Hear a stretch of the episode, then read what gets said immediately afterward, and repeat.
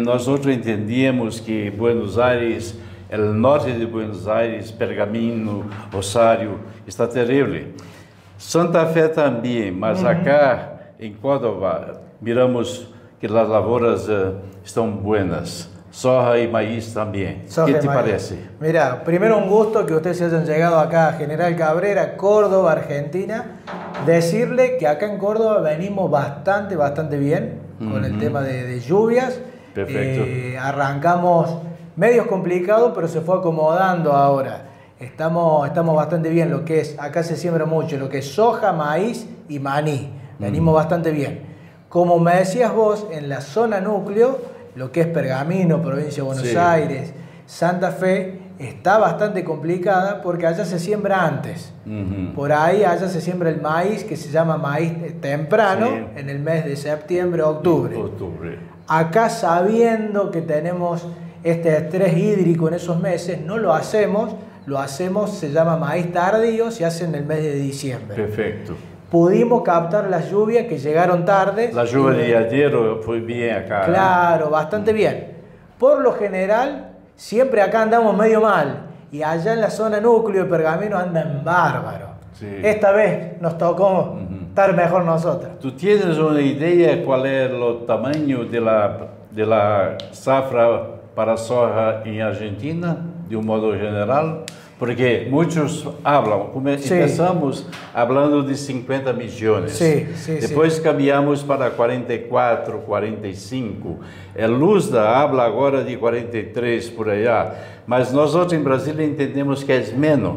Es menos, sí. Sobre todo aquí en Argentina se está poniendo más hincapié en lo que es maíz. Acá en Córdoba es mucho maíz. Ujú. Este año, por ahí, se resignó algunas hectáreas de soja por girasol. Por el conflicto mundial que hay en Ucrania, eh, ustedes sabrán que girasol Sí. levantó el precio Sí, sí. y todas las miradas fueron apuntadas a Argentina. Entonces nosotros como vendedores de semillas, este año fue muy bueno la venta de girasol. Entonces girasol, maíz, girasol subió mucho, maíz se mantuvo y soja bajó. Bajó. Yo creo que bajó un 20%. ha bajado, Ajá. sí, sí. Eh, outra coisa, tienes uma ideia quanto custa um hectare de soja em dólar acá, uma terra buena para se se puede comprar? Bien, mira, para sembrar soja aquí en Argentina, yo recién te comentaba, yo ahora voy a poner el valor del alquiler, del alquiler de la tierra, Ajá. el arrendamiento, las labores, los productos, los insumos, los fertilizantes, Ujú. las semillas, los fungicidas, todo lo que podamos necesitar, insecticidas, llega aproximadamente a 700 dólares por hectárea. Todo, Todo, todo, junto. Perfecto. Todo, todo, todo, todo. Llave en mano, como se dice, con todo. 700 dólares. El maíz se va a ir unos 100, 150 dólares más por un tema del costo de la semilla. sim, curso. Sí, pero más o menos esos son los números. Las aplicações que Charles a- per- perguntava a ele, eh, por exemplo, quantas aplicações de fungicida fazes tu para a soja? Para lo que es soja, una sola. Una sola. Eh, con una sola eh, venimos bastante bien. Se cuida muy bien el grano y llega a cosecharse bien, sobre todo quizás eh, lo que estamos viendo para lo que después puede llegar a ser utilizar ese grano para semilla. E para maíz também? Para maíz, uma a só mesma aplicação. coisa. Quantos quilos de fertilizantes usa normalmente por um hectare? Por ejemplo, nosotros acá como arrancador usamos el fertilizante de la firma Stoller, eh, que es microgranulado, que ahora se está adoptando mucho más en la Argentina. Antes se utilizaba la piedra, que van 100 kilos, 120 kilos. Ahora con el microgranulado de Stoller se llama Harber More. Eh, el microgranulado van de para soja 25 a 30 kilos y para maíz de 30 a 40 kilos. 30 a 40 quilos. Como un arrancador de siembra. Como arrancador, Como ah. arrancador porque es- bastante Ajá. rico en fósforo.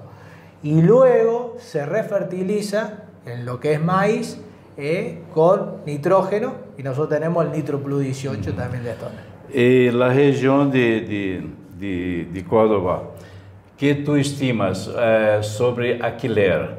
tiene más propietarios con, con tierra propia o más alquilada. Y acá el 80% es alquilado. El 80% es alquilado. Han quedado, se ha dividido mucho los campos. La, se fue heredando campo y cada vez la familia se hace más grande. Entonces le van quedando fracciones a cada uno de las integrantes de la familia.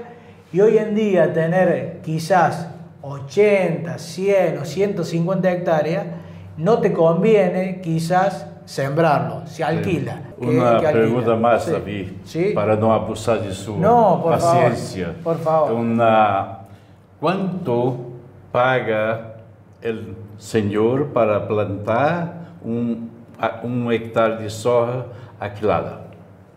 Y más o menos los alquileres acá se van ajustando eh, por quintales de soja. Hace dos años atrás se pagaba de, en esta zona, ¿no es cierto?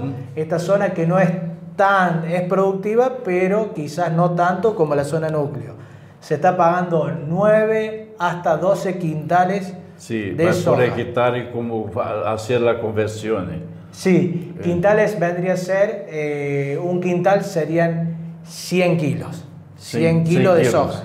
Sería, si pagan 10 quintales, sería una tonelada de, de, maíz, de soja, perdón. una tonelada de soja. Una pregunta más. ¿Lo productor está vendiendo la zafra futura? Mire, sí, acá por lo general ya cambió un poquito la cabeza de los productores y están vendiendo bastante a futuro. Sobre todo van cubriendo los gastos. Están cubriendo las despesas, los gastos, los costos. Exactamente. Porque hay una diferencia cuando tú miras la, la tela, o screen de Chicago, sí, sí. de soja 15,20 y noviembre está 13,50. Claro, ¿eh? claro, claro, Él está atento a eso. Hay que estar atento y es fundamental. Yo por ahí, nosotros acá, lo que le decimos a los productores, quizás se fijan, en el caso nuestro, que vendemos insumos, 10 centavos de dólar por un producto o no, y quizás después ellos venden más que ahí está la diferencia realmente. Entonces uno trata de acá de asesorarlo para que traten dentro de todo hacer bien las cosas. Perfecto. Muy bien. Muy bien. Gracias. Muchas gracias. Gracias.